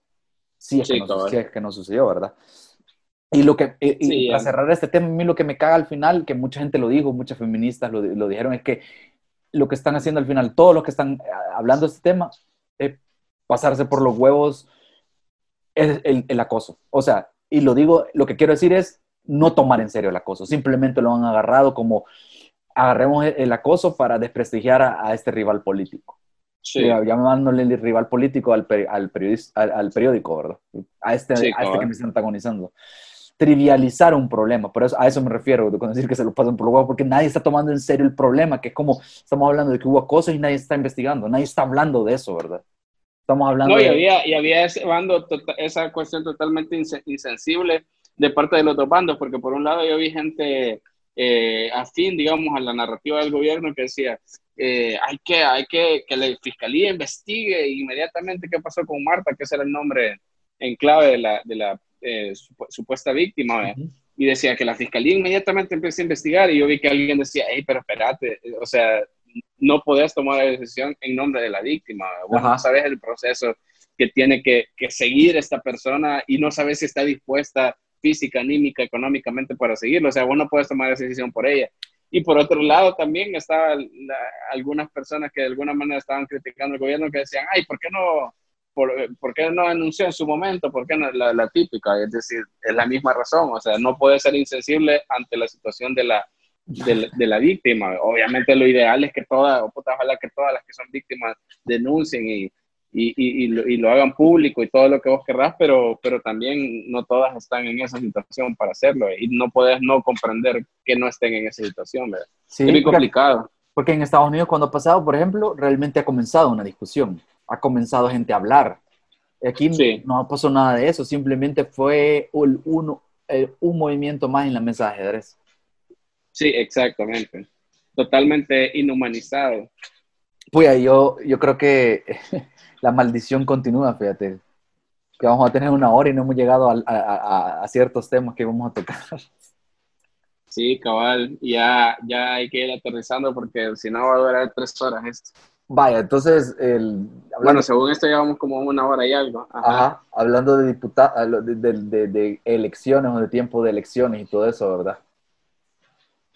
¿Qué te parece de qué pedos con la política? Bueno, el, el, el, ay, perdón, me salí. Este, el, el, siento que el 2021 va a ser una extensión de 2019, no en el sentido de resultados, sino en el sentido de que viene un, un, terremoto total para, para la política y lo que concebíamos como, como eso. Hasta ahorita, por cómo he visto las cosas, siento que mi, la idea que tenía antes de la pandemia y todo eso se va a mantener. Yo creo ¿Cuál, era, la, la que, va... ¿cuál era tu apuesta que viajes? Creo que lo habíamos hablado en un momento. Mira, yo creo que con suerte, eh, va, la, digamos, la, la mitad, digamos, de la, las dos fracciones más grandes para mí van a ser Arena y Nuevas Ideas. Uh -huh. Nuevas Ideas va a ser un poquito más grande que Arena, creo yo. Uh -huh. El FMLN, siento yo que a, a pesar de, lo, de las voces y de todo lo que percibimos, no va a dejar de estar en la asamblea, simplemente se va a reducir sustancialmente. Pero yo creo que todavía tienen, tienen, tienen un caudal político suficiente para llegar por lo menos a unos 5, 6, 7, 10 diputados, como mucho. Sí, es que yo creo que y, el, el, el, frente ha, ha, caído. Yo ni siquiera se escucha hablar de, a, al, al, frente. O sea, ahorita lo único que. Yo no sé si eh, Nuevas Ideas y Nayib le tiran un montón a Arena porque es el rival más fuerte porque no se ha desgastado tanto como el frente, porque el frente ni, ni bulla hace ya, la verdad. O sea. No, y de hecho, si se fijan, Nayib, ¿cuánto tiempo tiene de no tirarle miedo al frente o alguien del frente? Un montón ya, ya no Creo lo ve. De hecho, hace poco medio vi un pleito en Twitter en el que estaba metido Oscar Ortiz. O sea, me metí a su cuenta y fue como, este tipo es tan irrelevante ya, o sea, Nunca no, su, opinión, su, opinión no es ya algo que no importa que te enoje. Oscar Ortiz no importa, ¿verdad? No, ajá, y, y, y, de hecho tuve que hacer memoria y decir, puta, este maje ahorita es el secretario general ¿verdad? del frente. O sea, el maje en teoría es el, el, el, puesto número uno ¿verdad? dentro del partido. Cabal. Entonces, pero, pero, a pesar de eso, yo creo que sí, porque hay, hay, hay a veces caemos en, en el error de, de, ver mucho hacia San Salvador y todo lo que nos pasa aquí, pero el FMLN todavía tiene bastante gente en, en los, en, en, el interior, en los sí. lugares donde combatió, todavía, todavía hay gente a la que no le ha golpeado totalmente la idea del frente de traicionó, sino que para ellos sigue siendo el FMLN histórico, el, uh -huh. el que combatió. Y yo creo que sí van a sacar eh, diputados. Yo digo que uno 10, 8 como máximo. Eh. Ajá. Y... Está bien detallado, le, le, le, está bien detallada la, la, distribución. Sí, no, y, y, y, vamos en nuevas ideas, eh, perdón, vamos y, y, nuestro tiempo. Siento que con suerte van a llegar a unos tres, dos, tres cada uno, si de verdad juegan bien las cartas que tienen. Por, por toda la asamblea. Sí, en toda la asamblea, dos, tres yo, cada uno. Yo de manera más general, suerte. yo digo que la, la, mayor fuerza política definitivamente va a ser nuevas ideas porque es sí. poco, un poco obvio, la verdad. Pero yo diría que van a estar atrapados en un tercio. Yo, yo, yo no creo que vayan a tener control solo ellos. Yo creo que van a tener, no, no, no. Van a tener pe peso, un tercio, creo yo. Y el resto va a ser pedaceras, cabal. O sea, sí, un montón de pedaceras. De, de el, el, el 67% restante, quizás, entre los que bueno, es que... Para, hay, no, me, no me voy a casar con ninguna así tan, tan detallado como vos, pero sí, sí, me, sí, sí te compro la idea de que el frente va a estar bien disminuido y de que Arena quizás va a ser el, segundo el segundo más grande, porque de alguna manera no solo no ha sido tan golpeado como el frente, sino que hay gente que le es fiel a Arena de una manera más que votan por Arena porque no van a votar por otro partido simplemente, ¿verdad? Ese orgullo de partido. Es que, el, el, el, el, voto duro de Arena es un poco más obstinado y voy a decir menos crítico que el voto duro del frente. Sí. El voto duro del frente se le fue rápido. El de Arena y sigue. No, y solo quería hacer esta aclaración en, mi, en mis predicciones, vaya. Lo, que, lo que estoy tomando en cuenta como nuevas ideas va a ser la coalición Nuevas ah. Ideas, Gana, este, y el otro partido, el chiquitillo ese. Democrático, de, de cambio, cambio democrático. Ajá, ese. Esos tres creo yo que entre, o sea, no sé cuánto, obviamente Nuevas Ideas va a ganar más, pero ahí va a estar. Con esos tres es que ellos van a poder tener mayoría y van a poder eh, dominar, creo yo, pero ellos, Nuevas Ideas solos, no creo. no, ni yo. La verdad no sé vamos y creo que va a estar. Sí, yo creo que tiene, tiene, creo que tiene sentido lo que estás diciendo, porque vamos, eh, lo veo bien difícil que crezca y aunque Arena, aunque nuestro tiempo es, eh, son disidentes de Arena, o sea que tienen muchos valores o principios de las tendencias ideológicas de Arena, pero un poquito más actualizadas. bien nicho todavía, creo yo, en nuestro tiempo. Creo yo que eh, no le habla, no le habla a las mayorías, creo yo nuestro tiempo es un partido de culto. Sí, pero de culto en el aspecto así como una película de culto, es decir, ¿verdad? Ajá, ajá. Ah. No, es que yo creo que le hablan a una demográfica bien particular, creo, del país. No es a todo el país, entonces es un, un segmento. No, yo no sé si, y, no sé si a vos te pasa, pero por ejemplo, un, nicho, ¿verdad? Vos y yo podríamos estar en ese segmento que sí va a votar por ellos, pero por lo menos a mí todavía, todavía digo, ah, puta, le falta, no sé, como que les hace falta algo. Y eso que yo sí estoy dentro del, dentro del target, digamos, de, de ese partido, de alguna forma. Ajá. Y yo creo que a mucha gente que también está dentro del target le, le pasa eso, que todavía no está totalmente convencido. Sí. Llega un punto donde eh, Nayib inclusive está criticando a Arena porque tenía 84 precandidatos o algo así. Sí. Y a mí, yo no entendí muy bien eso porque yo dije, puta, o sea, si hay 80, 83, 84 son puestos. 84. Si hay 84 puestos y yo, no, yo sé que voy a ganar un tercio, que tengo probabilidades o posibilidades de ganar 30%, digamos, por, por, por cuestiones estadísticas, qué sé yo. No voy a, ¿cómo se llama? No, no, no voy a poner un tercio de 84 candidatos para, para participar. Voy a ponerlos a todos porque voy a esperar a que, no sé, para empezar, no sé quiénes van a quedar. Entonces tengo que poner uno para cada puesto, al menos. Entonces no entiendo a qué iba él criticándolo con eso, porque se estaba diciendo que era, eran antidemocráticos tener tantos candidatos. Sí, no, por supuesto que no. Sí, de hecho, desde el momento en que es legal y, y, y como vos decís, no tiene ninguna lógica antidemocrática por ningún lado. Que, que, yo, que tal vez el punto aquí es que lo debería de tener, porque entonces potencialmente podrían ganar 84. Es que 84, ajá, ajá. La posibilidad yo creo que existe que un partido se arrase de tal forma que quede invicto. O sea, sí, pues sí, pero ya, ya poco probable. En una, en una, discusión más bien de, de, de carácter jurídico, yo, yo que sea, pero de entrada yo no, o sea, tan no es antidemocrático que Arena gane 84 como no lo sería que Nuevas Ideas lo ganen 84. Que puta, nos meteríamos en un huevo como país. Yo más bien, lo que, yo lo que, pero, lo que sacaría es que no, es, no es antidemocrático. Eh, veamos de dónde viene el dinero para que Arena tenga tantos candidatos. Ese sería en todo caso la, lo que yo cuestionaría. Porque yo lo, sí, lo pienso. ¿Quién va a pagar tantas campañas? Exacto. Nuestro tiempo, te aseguro, o sea, nuestro tiempo, vamos, que son pequeños, no, quizás no van a tener eh, tanto precandidatos o candidatos como para cubrir todo el país, se van a enfocar donde quizás ellos tengan más, crean que tienen más posibilidades. Entonces, claro, eso, eso, lo, eso, lo, cuestionaría. Esa es lógica de mercado también. Si sos una corporación enorme, pones una tienda en cada departamento del país. Pues si solo puedes poner una, la vas a buscar donde, donde te, te vaya a surtir más. Yo lo que creo que este es el último grito de, de, de, guerra de arena. O sea, sí, sí, sí si no logran defender su, su, su, territorio ahorita en estas elecciones que vienen, sí ya van en el camino del frente. Yo creo que así lo están, así lo están concibiendo y tan es así que eh, Norma Quijano, eh, no, y, este, Norma Quijano, que es una de las cartas más fuertes del de, de, Arena, es una de las cartas más, más mediáticas y más conocidas, una de las caras más reconocidas del partido, sí. Eh, y que de hecho, en términos generales, la gente se siente, o sea, le puede caer Norma Quijano mal por todo lo de las pandillas y todas esas mierdas, pero en realidad la mayoría de gente, no se está fijado, habla bien de su gestión en la alcaldía.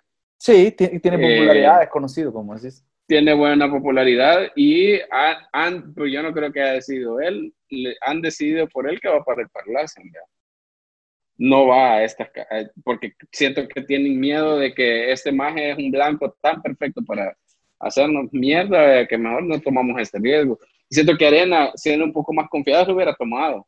Sí. Es un riesgo que, que, que, Arena, sintiéndose más fuerte, lo hubiera tomado. Ajá, cabal, así, así, así lo hubiera dicho. Yo creo que el, el, el, lo voy a decir como yo como lo dije en su momento de Walter Araujo, o sea, y qué puta es el Parlacen hasta el día de hoy.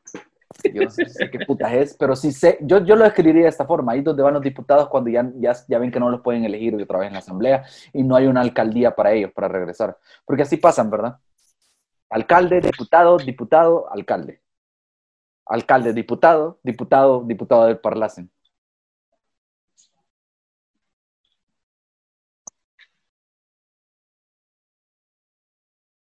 Hola, ¿te fuiste? Sí, no, aquí estoy. Pues sí.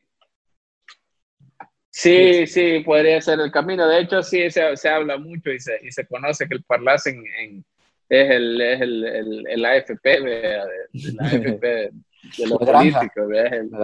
sí, la, sí, vaya, estoy viejito, vaya a Parlacen, a ganar básicamente lo mismo, tener fuero y toda mierda, pero ya vale, yo sé, yo no yo me, me, interesa entender qué pasa en el país en muchas cosas y hasta el día de hoy no, no, no le veo necesidad a intentar entender qué puta es el Parlacen. O sea, a, duras penas y sé que esa mierda significa Parlamento Centroamericano. O sea, casi, casi que ni eso sé. Y en, este, y en estos movimientos políticos de arena, inclusive le cerraron la puerta en la cara a la Felicita, ¿verdad? A la Felisa Cristales. Sí, eso veía venir desde hace rato. No, no, no aplica. Le dijeron que no aplica, ¿verdad? Para... Sí. Hoy no, joven, le dijeron. qué, qué, interesante. Ya, más que ya me imagino, me imagino eso, ya lo hemos descrito, no es nadie en particular, sino el, el viejo cerotismo, eh, así como concepto, como de decirle, no, eh, la muchachita está muy bonita y todo, pero muy rebelde. Muy contestona. Muy contestona. no sabe quedarse callada, ¿verdad? Me sí, callado. Eh, yo, he seguido un poco la carrera de ella porque voté por ella. Y yo dije, bueno, la plataforma de ella se veía bien y me ha decepcionado completamente, la verdad. He llegado a perder el tiempo, payasear. Wow, ha pasado tres años en campaña en la asamblea. En lugar de estar trabajando, ha pasado en campaña. Yo, ¿qué, qué es lo que quiere? No estoy seguro, pero era claro que quería que le echaran de arena, ¿verdad? Sí, cabal, a ver qué, es lo que va, qué, qué, lo que va a pasar con su carrera. ¿Y qué va a hacer ahorita particularmente? a saber, pero yo siento que no hizo nada, la verdad. Me da la impresión. me imagino que lo que va a hacer es que va a renunciar al partido, eso la inhabilita para participar en esta 2021, que de todas maneras no va a participar, y luego va, va a intentar mantenerse por ahí relevante, siendo oposición y no sé qué, y luego ya, ya va a volver a lanzarse. No, no, no sé, la especulación más obvia sería decir que va con nuevas ideas. Puede que no, pero el punto es que de alguna manera va a intentar volver a la asamblea, siento yo. Sí, porque yo creo que ella estuvo en un momento, en un periodo estuvo, luego no estuvo y luego está ahorita que sí estuvo. Yo creo que... Ah, es en su segundo periodo, yo creo que era el primero. yo creo que sí, fíjate. Porque interesante. hubo cierta polémica ella por un video, parece ser, que la vincularon con un video o algo, no estoy seguro, pero tengo idea que cuando investigué a la plataforma de ella también la googleé, ¿verdad? Un video, un video sexual. que a, ella se ah, Entonces, ah, ella estuvo, ya sea de suplente o de, o de propietaria, y luego ya no estuvo. Entonces, eh, eh, esta marca, esto, este periodo marcó el regreso de ella a la asamblea. Ya. yo, yo pensé que te referías a un video que anduvo circulando hace poco en redes en, el que, en la que ella salía bien bichita de las juventudes de arena. No. Era un spot, era un spot de, o sea, era un spot de campaña, pues. La sigo, pero no tanto. No, no, no, yo no la sigo, o sea, alguien más la estaba... No, no te digo que no me, no, no, no, me, yo te lo digo porque no me di cuenta, a eso me refiero, no te digo que... Ah, no, es que, es que, es que creo que nadie, nadie, nadie se había dado cuenta porque era, creo yo, de la época de... Puta, pero hace un montón, o sea, si ella sale y se mira bien bichita. Ajá. Y, y sale así en esos anuncios, en esos spots, en medio de una, en, en, en el contexto de alguna campaña, no me acuerdo en cuál, y sale con esos anuncios que tenía Arena antes de el FMLN quiere convertir el país en Venezuela, quieres seguir comiendo pollo y, limpiándote las nalgas con papel higiénico, votar por Arena. Y entonces ella sale diciendo alguna pendeja así. Entonces alguien encontró el video, quizás lo estaba viendo y dijo, puta la peliza, y entonces ya lo, ya lo hicieron rolar en, en Twitter cagada de la risa. Era, era, era como se llama, Juventud Republicana. Sí, algo así, entonces, ¿cómo se llama? Juventud Hitleriana. Ajá, solo eso me suena, acaba la Juventud Hitleriana. Sería, sería Juventud Dawisoniana. Ajá, la Juventud Dawisoniana. Cagado. Bueno, ya para ir cerrando, ah, podemos, si querés, hablar un, un par de temas, o un tema, no sé, más light. Ya, igual, esto es a lo largo.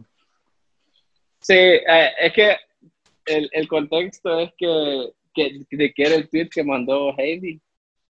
¿Cuál? El del Principito, pero no me acuerdo qué era ah. exactamente. Puta, ese debate. Ni yo, fíjate, no me acuerdo. Sí, me acuerdo bueno, pero era algo que tenía que ver con el Principito. Eh, que se estaba celebrando de manera casi institucionalizada en este país, ¿verdad? Y entonces me empezamos a tener un debate, eh, no, ni, un debate, más bien fue como que, que se acaloró un poco la, las opiniones. Fíjate que yo creo que el, tema general aquí es, la, es, es, cuando una obra, digamos así, se sobre, sobrevalora o sobredimensiona que yo creo que es, es, igual, es igual de malo sobrevalorar una obra que infravalorarlo. Siento que es exactamente lo mismo. Y es lo que yo decía al principito, este, es una, una buena obra, pero hay gente que la eleva casi a, puta, el mejor libro que se ha escrito en la historia de la humanidad, y con esa premisa yo no estoy de acuerdo. El sesgo, porque eh, el escritor está relacionado en algún nivel con una salvadoreña, en algún nivel salvadoreña, ¿verdad? Sí, por si alguien no se sabía decir. Bueno, Chambre y no, el, eh, Antoine de Saint-Exupéry, no sé cómo puta se pronuncia. El autor del, ajá, el autor del, del Principito. Eh, el más de, de, hecho, el cabrón es del linaje así de, de duqueses, de duques y no sé qué puta, de educados y no sé qué. Sí, el más o sea, ponerle en aquellos años el cabrón era aviador, vea, imagínate la, la, cantidad de gente que podía aspirar a eso.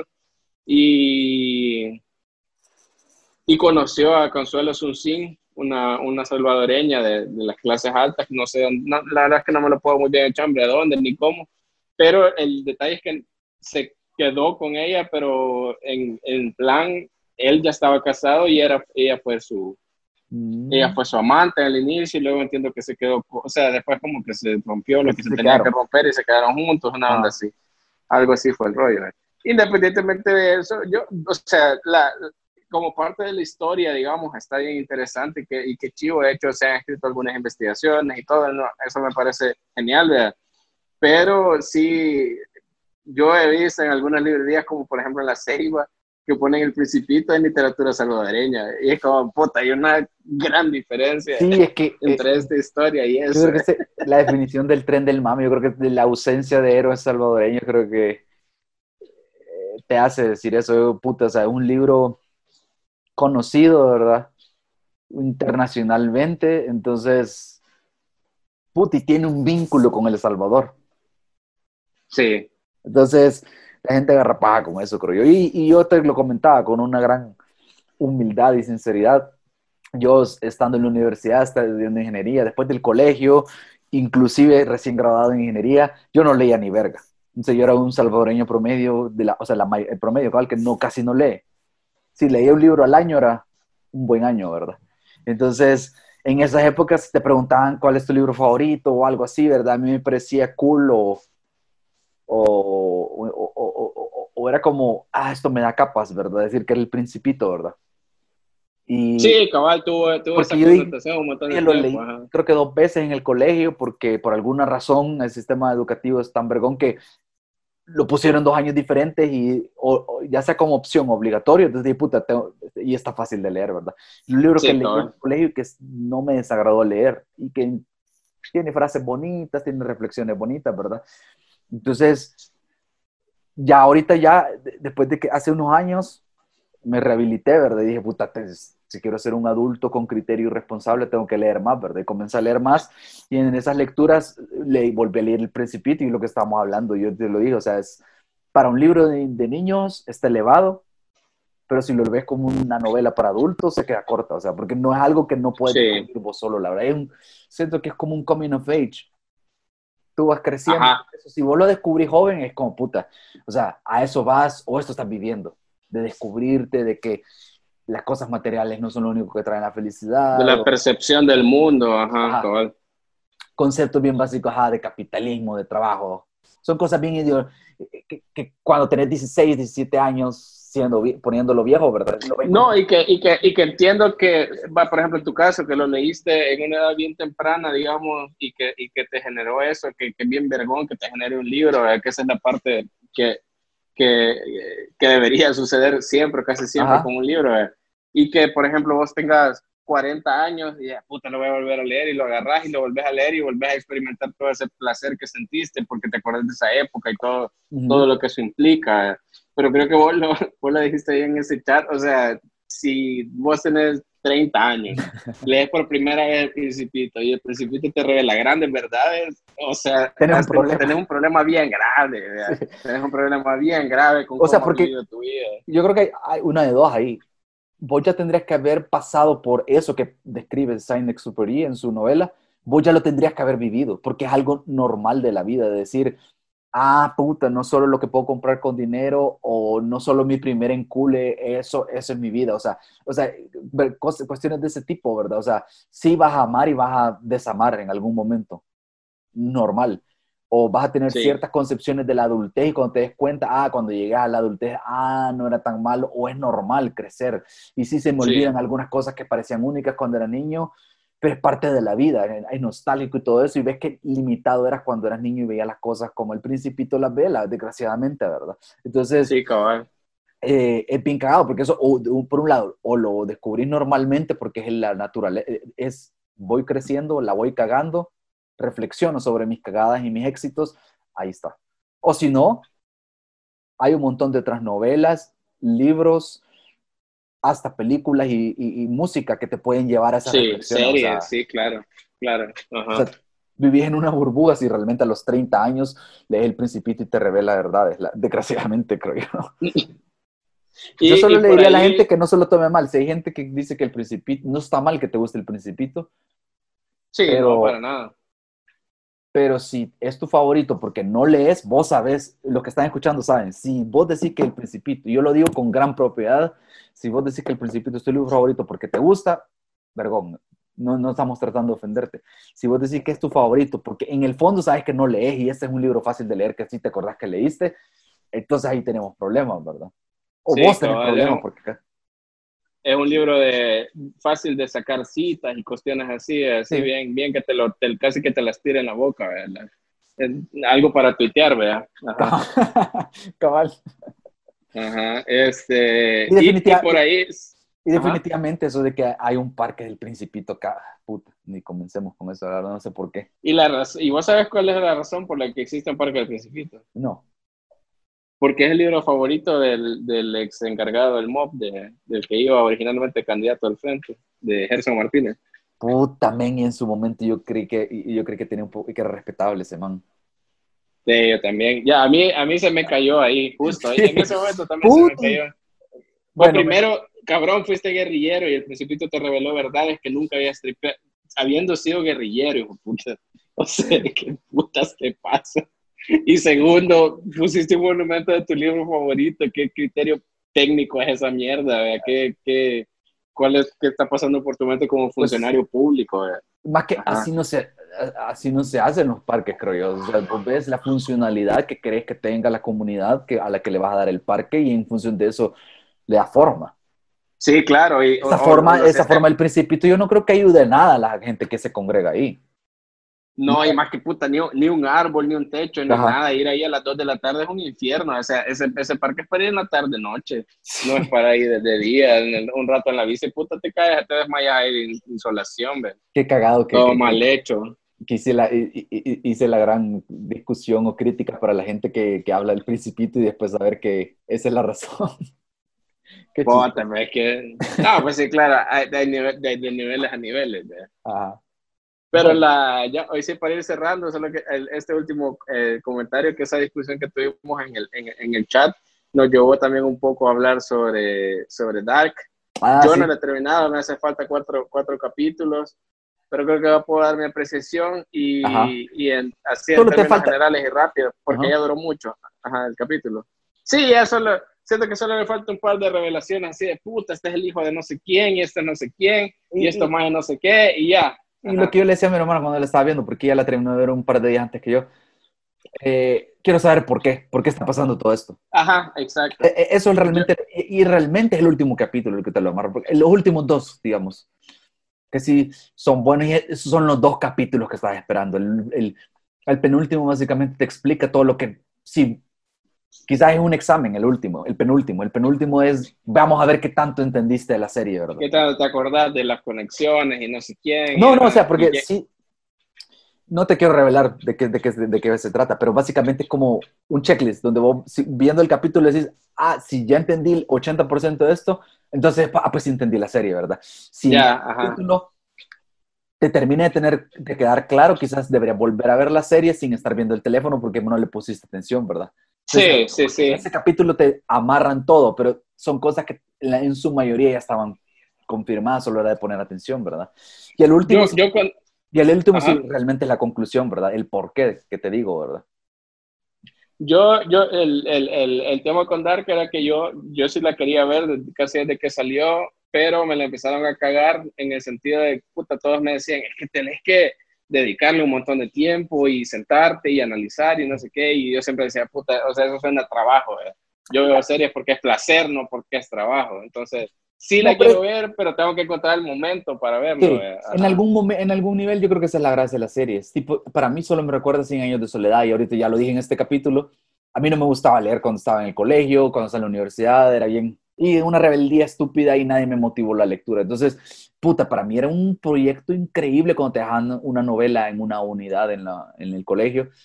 O, llegó una profesora después que nos la cambiaron cuando ya estábamos en bachillerato que sí te obligaba, puta, te obligaba a leer dos o tres novelas en, en una unidad, ¿verdad? Entonces terminas leyendo en el año. Entonces, puta, yo era, bueno, si me, tengo que leer tres, voy a leer uno, voy a ojear el otro y el último voy a ver cómo lo invento, ¿verdad? voy a bajar un resumen, ajá. No sé cómo, o por qué 100 años de soledad no la terminé de leer, pero sí la estudié, o sea, sí leí como un tercio o quizás la mitad y me puse a estudiar un montón los vínculos, o, porque esa, cómo estaba estructurada, sí me pareció un, aún en ese momento me pareció increíble, ¿verdad? Entonces yo lo comparo con esa experiencia, dar que yo vi un chiste en, realmente fue TikTok, pero yo el video lo vi en Twitter, donde alguien describía Dark como 100 años de soledad, pero cuántica. Ajá, cabal. bueno, pues sí, la verdad que por ahí va, ¿verdad? Incestos y hijos de no sé qué.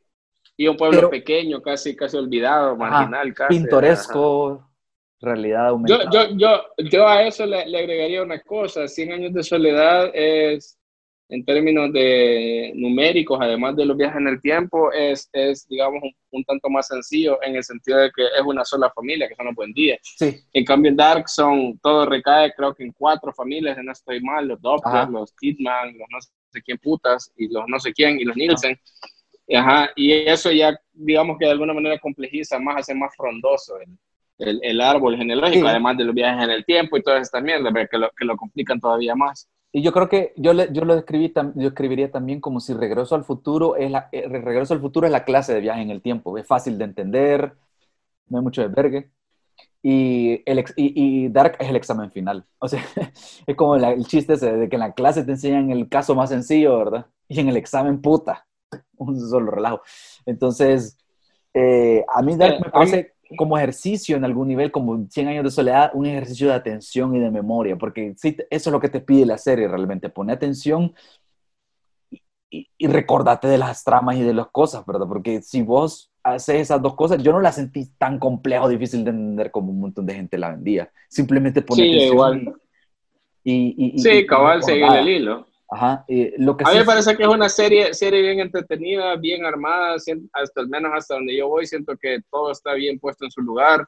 Las, la- la- los artilugios, los, las cuestiones narrativas, digamos, los, las, las trampitas que te van poniendo, todas las técnicas narrativas están súper bien empleadas.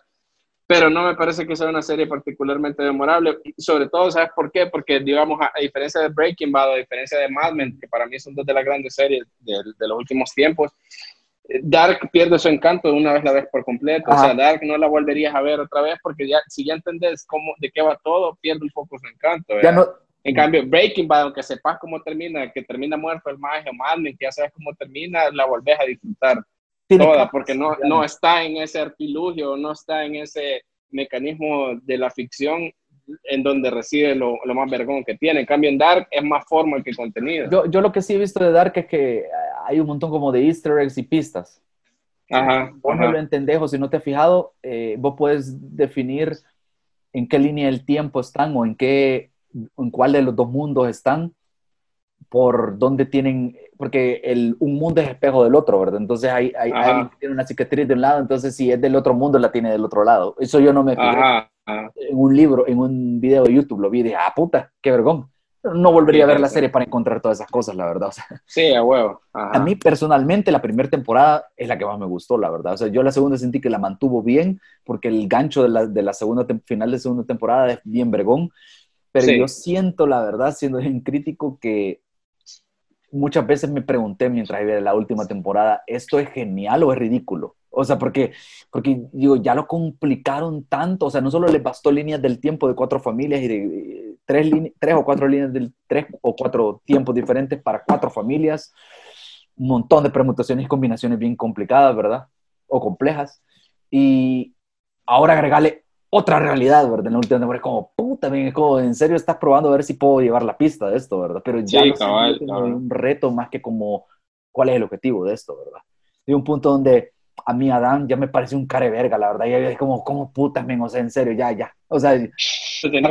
¿a qué va, verdad? O sea, pero, o sea, sí la disfruté, o sea, siento que está bien hecha. A mí lo que me gusta más es apreciar la cultura y la, la, la cultura alemana a través de la serie. Eso es lo que más, de las cosas que más me gustó. Cómo, desde, como decís, cómo está armada, cómo está dirigida, cómo es la fotografía, es bien diferente a una serie gringa. Sí, cabal, sea, el cabal. estilo alemán de ver, el- el- la filosofía alemana de trabajo se nota en la serie, de, puta, bien organizada, bien pensada, puta. O sea, logísticamente hacer un capítulo de Dark ha de ser bien pisado, o sea, no Sí, lo pudiera sí, hacer totalmente. o sea, lógico que sea de alemanes, porque puta, la- eh, tenés que ser or- tan ordenado como un alemán y tan... El, el, el, el, el tema del, del casting, por ejemplo, o sea, Sí. ves uno de esos más viejos, lo ves niño y decís, este hijo puta es el mismo, ve. y te das cuenta No, que no sé cómo, pero es el mismo, cabrón, ajá. el CG es, es mediocre, te das cuenta, porque casi no ocupan CG y cuando sale se ve, se ve. No, Porque es una buena muestra que al final muchas de las Sí, cosas que cabal, hacen son cabal. prácticas. Comenzando por eso, no, ha- no usan CG Sí. para envejecer o, re- o- o rejuvenecer a ningún actor. O sea, es simplemente a la, no, son actores distintos. buscar actores que se parezcan realmente y maquillarlos y caracterizarlos para que se Sí, parezcan. Es increíble, la verdad. O sea, yo a veces, Sí, cabal. cuando salía el, el Ulrich viejo, yo estoy como, puta, es posible, o sea, parece que él, o sea, es increíble. Yo creí que habían envejecido al, al- al actor. Pero no es otro actor, ajá. Ajá, yo de puta, qué, qué buen trabajo ese. O sea, cuando solo viéndolo, a veces solo viendo un- a un personaje viejo, decís, ah, puta, es este, ¿verdad? O sea, Sí, cabal. eso está. Es, es vergona, la serie, si tenés, hoy todos tienen tiempo, ¿verdad? Si les gusta el viaje. Sí, no, tiempo, la véala, ciencia está, está muy buena y, y Es no como una mezcla. notas que, a esas notas que hablan de, no, es que Dark habla de la filosofía Nietzsche, nada, es chiva, es entretenida y Sí. si no entienden, Hay- si hay- nunca han leído a Nietzsche, la van a, la van a encontrar igual de entretenida. Lo único que Ajá. creo yo es que sí existencial en, en el punto de vista de que hace la pregunta de quizás la vida no vale nada al final. Yo creo que esa es la idea que me quedé en el último capítulo sin arruinar. Eh, pero es igual que con el, con el principito, si ya viviste un par de crisis existenciales y nunca te lo has preguntado, quizás no has vivido un par de crisis Yo no sé si habla de mucho realmente Dark. Yo creo que es más la experiencia de verla realmente. O de, si, si, lo pensás en el fondo, incluso es un tanto infantil porque no deja esa narrativa de buenos contra malos, nada más que un nivel mucho más complejo. Como yo te decía, es, a mí me suena como Regreso al Futuro, con un giro de Stranger Things, pero un, poquito, más, un poquito, más, oscura sin querer ser gracioso. ¿verdad? Sí, cabal, sin querer decir hashtag juego de palabras. Cabal. Bueno, yo creo que nos permitimos que fuera un poco más largo porque fue el de regreso, así que si no llegaron hasta este punto, no los culpo. Pues sí. Vamos Gracias a tratar, por, por, acompañarnos. Vamos a tratar de, de, hacerlo más frecuentemente, estos resúmenes semanales, digamos, ¿verdad? Para que Voxbox mantenga de alguna manera la comunicación, los canales abiertos de comunicación. Si lo, lo si, lo hacemos más regular, probablemente no van a ser tan largos este capítulo, ¿verdad? Cabal. Así que gracias a todos por, por quedarse hasta aquí. Nos vemos la próxima vez. Cabal. Ahí nos saludan en Twitter los que llegaron hasta este punto, porque no creo que hayan sido todos. Oh, sí, pongan hashtag yo sí llegué hasta el final. vale, pues nos vemos hasta la próxima. O nos escuchamos. Ya estuvo. Esto fue Opiniones Cuestionables, el podcast de VoxBox. Hasta la próxima.